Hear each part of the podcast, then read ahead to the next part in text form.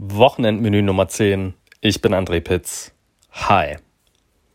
Ja, ich möchte euch drei Filme vorstellen, die von äh, dreien meiner wirklich absoluten Lieblingsregisseure inszeniert wurden. Äh, und dafür eigentlich nur die Inhaltsangaben sprechen lassen.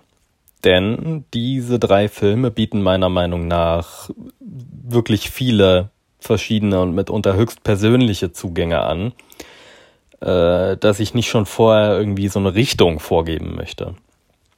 Ähm, die Klassiker sind jetzt leider immer noch nicht so breit in diesen ganzen äh, Streaming-Flatrates, Netflix, Prime Video und so weiter vertreten. Ähm, aber sie sind auf jeden Fall jeden extra Euro, also für eventuelle Leihgebühren oder sowas wert. Äh, die Tipps wie immer auf andrepitz.de oder in den Show Notes. Los geht's mit Pierrot Le Fou von äh, Jean-Luc Godard.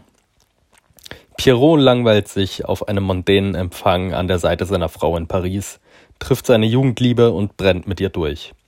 Das Drama wendet sich zu einem fulminanten Roadmovie.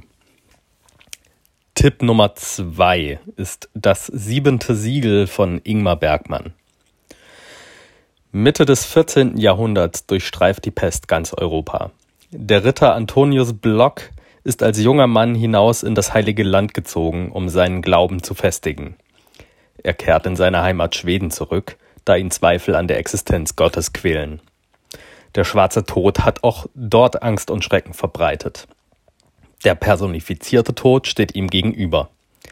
Antonius Block bittet um Aufschub und schlägt ihm eine Partie Schach vor, die die Entscheidung über sein junges Leben fällen soll.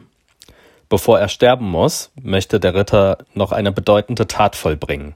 Eine herumziehende Schauspielerfamilie, die inmitten aller Leiden ihre Lebensfreude bewahrt hat, möchte er retten. Und Tipp Nummer drei zum Abschluss. Funny Games von Michael Haneke. Für Anna, Georg, Sohnemann und dem lieben Hundi soll es ein schöner Urlaub werden. Im großen Fanhaus will die wohlhabende Familie endlich mal ausspannen, golfen, Boot fahren und grillen. Doch die Ruhe wird durch zwei wohlerzogene junge Männer gestört, die sich als waschechte Psychopathen entpuppen. Das ging schnell. Das war's für heute. Lasst euch einfach mal drauf ein. Es lohnt sich auf jeden Fall. Die Tipps, wie gesagt, auf andrepitz.de in den Show Notes. Bis zur nächsten Ausgabe. Schmecken lassen.